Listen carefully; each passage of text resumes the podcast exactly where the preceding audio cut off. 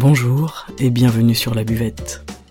C'est le podcast qui fait du bien et c'est le podcast où l'on parle de vous. Je m'appelle Margot Bussière, je suis coach de vie humaniste et à travers ce podcast, je vous accompagne vers un mieux-être, un mieux vivre, un épanouissement intérieur ainsi qu'un éveil de votre conscience et pourquoi pas de votre spiritualité. Je vous remercie d'être là aujourd'hui et je vous souhaite une excellente écoute.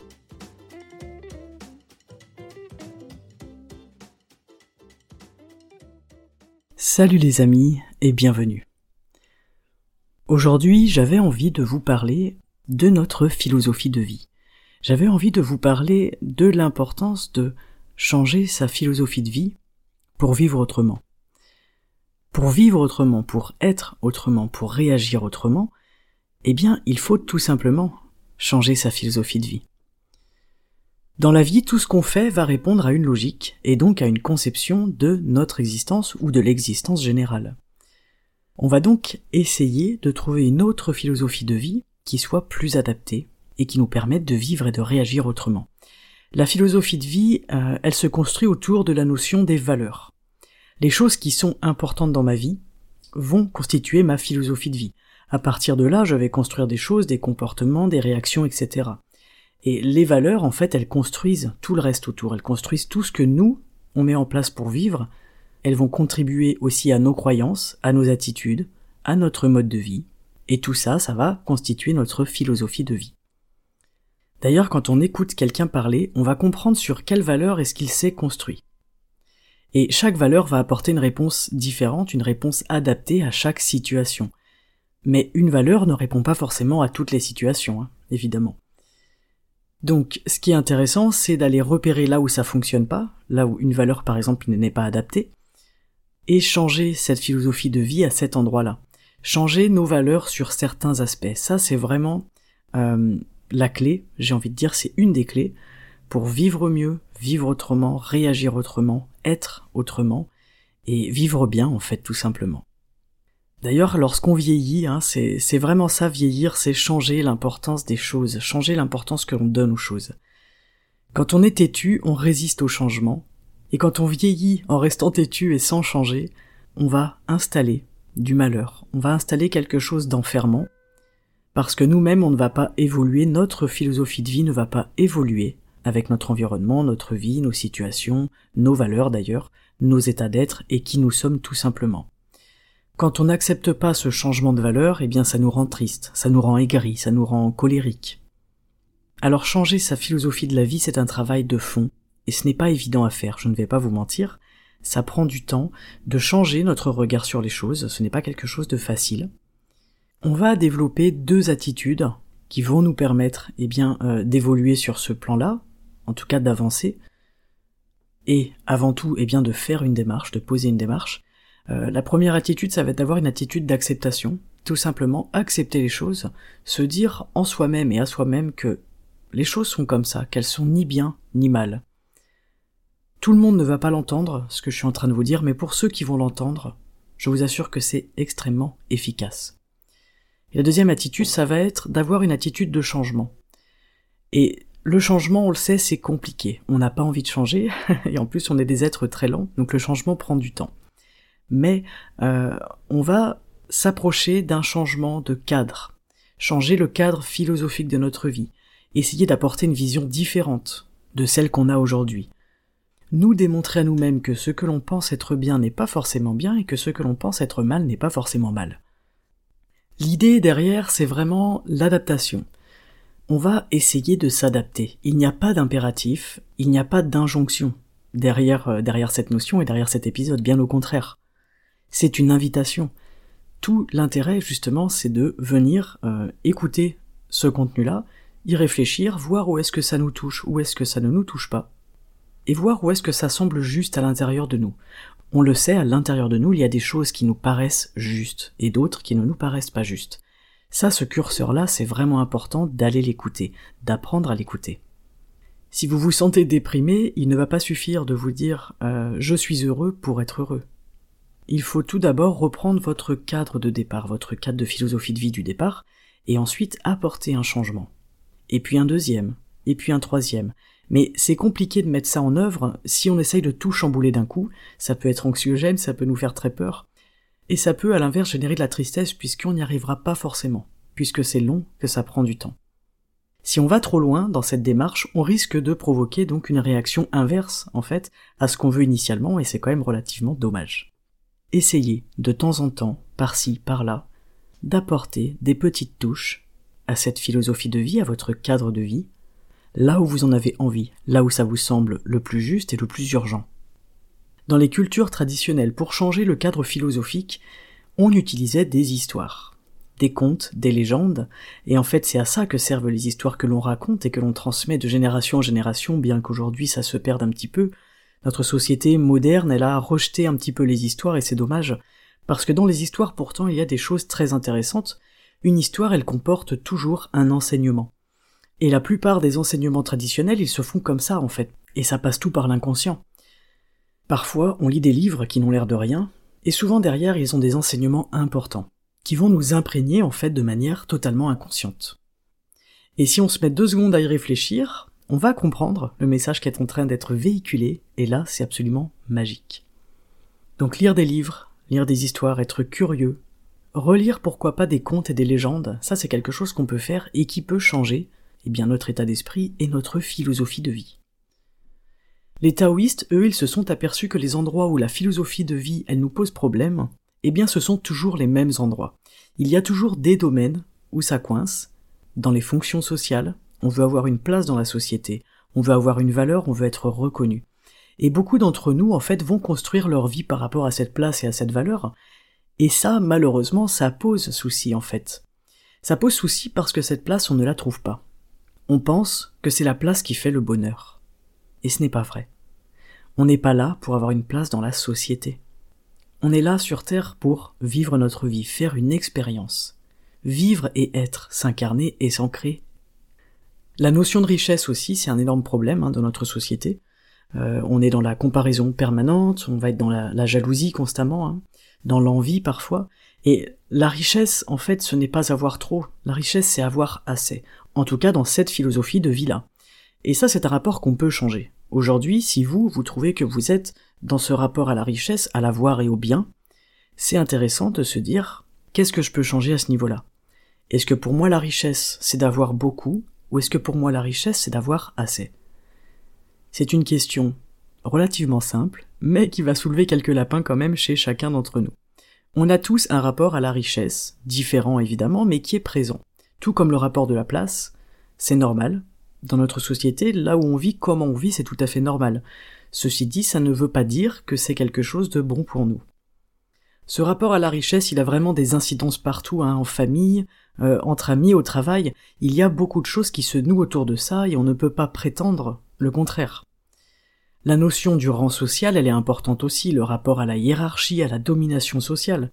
Toujours dans cette philosophie de la vie, je vais vous parler de la notion du hasard. La notion du hasard, elle est très importante, je vous en parle souvent, et euh, beaucoup de personnes vont être malheureuses dans cette notion de hasard. Parce que on est persuadé que on n'a pas de chance. Moi, je n'ai pas de chance. Je ne suis pas chanceux, je ne suis pas chanceuse. Donc, on va aller dans la complainte et dans la plainte. Mais si le hasard n'existe pas, et qu'il nous arrive quelque chose, alors c'est sûrement que ça a du sens. Changer cette philosophie de vie et ce regard par rapport au hasard est déjà quelque chose qui va nous permettre de vivre mieux, de moins s'inquiéter et de moins se plaindre en fait tout simplement, de moins se flageller. Et bien garder en tête que ce n'est pas parce que quelque chose nous arrive qu'on n'est pas quelqu'un de bien. Quand des mauvaises choses nous arrivent, j'utilise le mot mauvais, même si je ne suis pas tout à fait d'accord avec, mais pour que vous puissiez comprendre, lorsque des choses que l'on juge mauvaises plutôt nous arrivent, eh bien c'est peut-être tout simplement la vie qui nous pointe notre apprentissage à cet endroit-là. Et on a le choix entre deux réactions. Ou je me plains, ou je me questionne sur ce que j'ai à apprendre. Changer cette relation avec le hasard et ce qui nous arrive, c'est un pas énorme dans l'évolution et le changement de la philosophie de vie. Avec euh, le rapport à la place et à la richesse, il y a évidemment le rapport à la solitude et la notion de solitude qui rentre en compte. Puisque euh, la peur de la solitude elle va nous faire faire beaucoup beaucoup de bêtises. Et cette peur de la solitude elle masque la vraie solitude. Et à l'inverse elle masque aussi qu'on est entouré, et qu'on n'est pas tout seul. Je vous le dis souvent, on est des êtres qui sommes euh, reliés les uns aux autres. Nous ne sommes jamais seuls, en fin de compte. La solitude, c'est un phénomène qui est relatif. On peut être en souffrance avec une solitude qui n'existe pas, mais aussi on peut être en souffrance face à une solitude qui existe. Fondamentalement, on ne va pas se mentir, on est seul face à nos problèmes dans la vie, et paradoxalement, par contre, on n'est jamais seul dans la vie. Pour nous, être seul, c'est quand on n'a pas les personnes qu'on veut, quand on veut, autour de nous.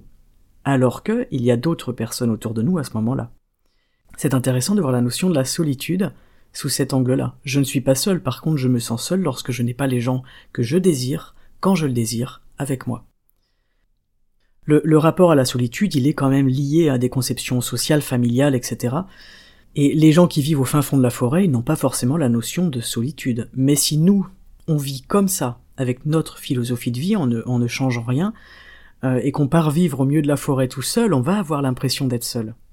C'est vraiment une question de perspective, une question de point de vue, une question de relativité. Et en fait, ce n'est pas l'entourage qui fait la solitude ou non, c'est la manière de vivre les choses, la manière de vivre l'instant, et la manière de vivre aussi soi avec soi. Souvent, on a tendance à confondre la solitude physique avec la solitude intérieure, alors qu'il y a une différence majeure entre les deux. Si je confonds les deux, j'aurai l'impression d'être seul intérieurement quand je serai seul physiquement, alors qu'en fait ça n'a rien à voir. La solitude, ce n'est pas un phénomène de relation, parce que l'on peut être très entouré et être seul au monde. Donc la relativité de la solitude, elle est vraiment intéressante. Et la solitude, le sentiment de solitude, c'est quelque chose qui va tendre à nous faire sentir mal, à nous faire sentir malheureux. Mais si on décide de regarder cette solitude autrement, eh bien on va se rendre compte qu'elle n'est pas source de malheur du tout. Il existe aussi la solitude nécessaire et désirée. On le sait, dans la relation à l'autre, on dépense beaucoup d'énergie. Les relations nous coûtent beaucoup d'énergie. Écouter, se mettre eh bien à la hauteur de l'autre, être attentif, euh, ça crée une fatigue et ça demande de l'énergie. Donc si j'ai besoin à ce moment-là, je me mets en retrait pour récupérer de l'énergie. Et d'ailleurs, plus les gens vont être sensibles, plus il va falloir que les relations se fassent par petites doses. Cette notion de fatigue, elle conditionne pas mal de choses dans les relations et c'est normal. Quelqu'un qui va être moins sensible va être beaucoup moins fatigable. Quelqu'un de plus sensible est beaucoup plus fatigable face à l'autre, aux relations et à la sociabilité. Quand on est sensible, on est sociable, et quand on est sociable, on crée de la compréhension. Quand on est moins sensible, on va créer du lien. Mais on peut également être les deux. On peut être créateur de liens et être dans la compréhension. Mais c'est intéressant de garder quand même à l'esprit que plus vous allez être sensible, plus vous allez percevoir des choses chez l'autre, et donc plus cela va vous coûter de l'énergie. Ce n'est pas quelque chose de conscient au départ, mais ça peut devenir conscient, vous pouvez en devenir conscient, et devenir conscient que votre niveau de sensibilité va jouer sur votre besoin de vous mettre en retrait pour recharger vos batteries tout simplement. Vous savez ce qui est intéressant? C'est que dans ce podcast sur la philosophie de la vie, il y a une notion qui est beaucoup ressortie, et c'est celle de la souffrance. Et ça me fait sourire puisque c'est un épisode qui tend à nous faire sortir de la souffrance, mais on a parlé bien de, de souffrance dans les relations à l'autre, de souffrance à la solitude, de souffrance dans les comparaisons, dans les biens matériels, dans la place dans la société, qui est vraiment une source de souffrance énorme. Et en fait, la souffrance, elle vient souvent nous questionner et nous poser problème. La question c'est comment est-ce que l'on considère la souffrance? Qu'est-ce que la souffrance génère? Est-ce que je peux apporter un regard différent sur ma souffrance? Et ce que je trouve intéressant, c'est qu'il y a des souffrances que l'on justifie et d'autres souffrances qu'on justifie pas. En fait, on a à l'intérieur de nous un curseur de justification de souffrance. Si la douleur, elle nous paraît juste, eh ben on va dire bien fait, sous-entendu dans notre tête qu'il y a un endroit où la souffrance elle est justifiée. Mais si la douleur ne nous paraît pas juste, là, on n'est pas d'accord. On voit qu'il y a des souffrances justes et des souffrances injustes. Quand on est mal alors, est-ce qu'on ne pourrait pas s'interroger et changer intérieurement la position de notre curseur entre le juste et l'injuste? Quand on est mal et qu'on est dans la souffrance, on est persuadé qu'on est dans notre bonne légitimité, dans notre bon droit, et donc c'est très très très dur de changer ce curseur-là. Et ce curseur-là, on accepte très mal de le changer quand il s'adresse à nous, quand il parle de nous. Mais où est-ce que l'on met vraiment la souffrance? Comment est-ce que l'on juge de la souffrance? C'est intéressant d'y être vigilant et d'essayer de travailler dessus. Vous l'avez vu dans cet épisode, on a des conceptions qui sont extrêmement malléables.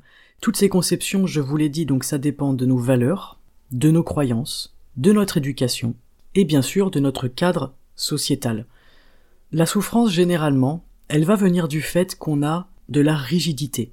On a rigidifié une conception. On peut rigidifier une conception, justement, grâce ou à cause de nos valeurs. Grâce ou à cause de notre morale. Plus une morale est forte, plus on va être rigide à l'intérieur, et plus on va se créer, s'autogénérer de la souffrance. Alors qu'il suffira simplement de bouger pour que les choses elles s'apaisent. Il va suffire tout simplement de bouger un point, un curseur, une valeur, une peur, une notion de place, ce que vous voulez. C'est à vous de choisir qu'est-ce qui vous paraît le plus juste et le plus urgent. Mais il suffit de bouger une seule chose pour que les choses s'apaisent. Et ça, je trouve que c'est un message d'espoir qui est énorme, c'est un message magnifique. Moi qui me rend heureuse, parce qu'il y a des choses euh, qui me posent problème dans ma vie, il y a des endroits où je ne suis pas heureuse. Quand je dis endroits, c'est pas des lieux, mais des endroits euh, à l'intérieur de moi, des choses qui vont me poser problème, qui vont aller à l'encontre de mes valeurs, qui vont aller à l'encontre de ma morale. Et à chaque fois, j'essaye intérieurement de changer ce curseur-là. Et c'est la même chose par rapport à la culpabilité. Parfois, on va culpabiliser pour X raisons ou on a fait quelque chose qu'on juge mal, ou extérieurement quelqu'un va juger notre action comme mauvaise et mal, et on va culpabiliser. Mais si on change notre curseur, on se rend compte que la culpabilité elle n'est pas forcément évidente. C'est-à-dire que, j'en avais parlé dans un podcast, si vous cassez un verre chez vous, vous cassez un vase, vous cassez une assiette, n'importe quoi, c'est quoi votre réaction? Est-ce que vous allez être bienveillant et doux envers vous, ou est-ce que vous allez vous flageller, vous insulter et vous parler mal dans votre tête? Ça, c'est la première question. La deuxième question, c'est si votre meilleur ami, votre filleul, votre frère, votre maman vient chez vous et, sans faire exprès, casse ce même vase, cette même assiette ou ce même verre, comment est-ce que vous allez réagir? Est-ce que vous allez parler à la personne de la manière dont vous vous seriez parlé vous-même? Est-ce que vous allez générer de la culpabilité chez l'autre? Ou est-ce que vous allez être bienveillant et faire tout pour que la personne ne se sente pas mal à l'aise? Eh bien, il s'agit exactement de ça avec cette notion de curseur. C'est comment est-ce que je place mon curseur? Est-ce que je le place tout de suite dans négativité, parole blessante, rigidité, forte morale, ou est-ce que je le place dans bienveillance, acceptation, écoute, amour? Changement Est-ce que aujourd'hui je suis prêt ou prête à enclencher un changement, à épouser un changement, à accepter un changement, à entamer un changement? Le changement de la conception de votre philosophie de vie va demander du temps. Ce n'est pas quelque chose qui se fait rapidement et c'est normal. Peu importe l'âge que vous avez, jusqu'à aujourd'hui, jusqu'au moment où vous êtes en train d'écouter ce podcast, vous avez construit une conception philosophique. Inconsciemment et consciemment. Il y a tout un univers qui existe autour de vous, il y a des personnes qui vous entourent. Il y a vos valeurs, il y a votre morale, etc. Toutes ces choses-là ont construit une conception philosophique. Vous imaginez bien que déconstruire certaines choses, peut-être pas tout, pour reconstruire du nouveau, ça demande du temps. Mais c'est très bien puisque nous sommes des êtres de lenteur et c'est dans la lenteur que les choses elles s'ancrent. Plus on va vite et moins les choses s'ancrent en nous. Donc c'est très bien. Prenez le temps, prenez le temps déjà, eh bien, félicitez-vous d'avoir écouté cet épisode, j'espère qu'il vous aura plu. Et si vous avez besoin, réécoutez-le dans une semaine, dans deux semaines, dans trois mois, dans un an, et peut-être comparez ce qu'il s'est passé entre aujourd'hui et la première fois vous avez écouté cet épisode par exemple. Quelles sont les choses qui ont changé? La philosophie de vie, quand elle change, on ne se rend pas compte tout de suite. Et puis un jour, on rencontre un problème qu'on a déjà rencontré avant, et on s'aperçoit qu'on réagit différemment, qu'on prend les choses moins à cœur, qu'on vit mieux l'événement. Et là on se dit, waouh, quelque chose a changé à l'intérieur de moi. Et ça, mesdames, messieurs, c'est le plus merveilleux cadeau que vous pouvez vous faire. Voilà pour cet épisode sur la philosophie de vie, sur l'importance eh bien, du, changement et de, de changer pour vivre autrement, pour réagir autrement et pour être mieux, tout simplement. Je vous souhaite de vivre libre et heureux je vous souhaite de passer un excellent samedi Je vous invite à me rejoindre sur Instagram sous le nom Margot Bussière et je vous invite également à partager cet épisode s'il vous a plu. Je vous remercie pour votre écoute et je vous dis à très bientôt sur la buvette. Ciao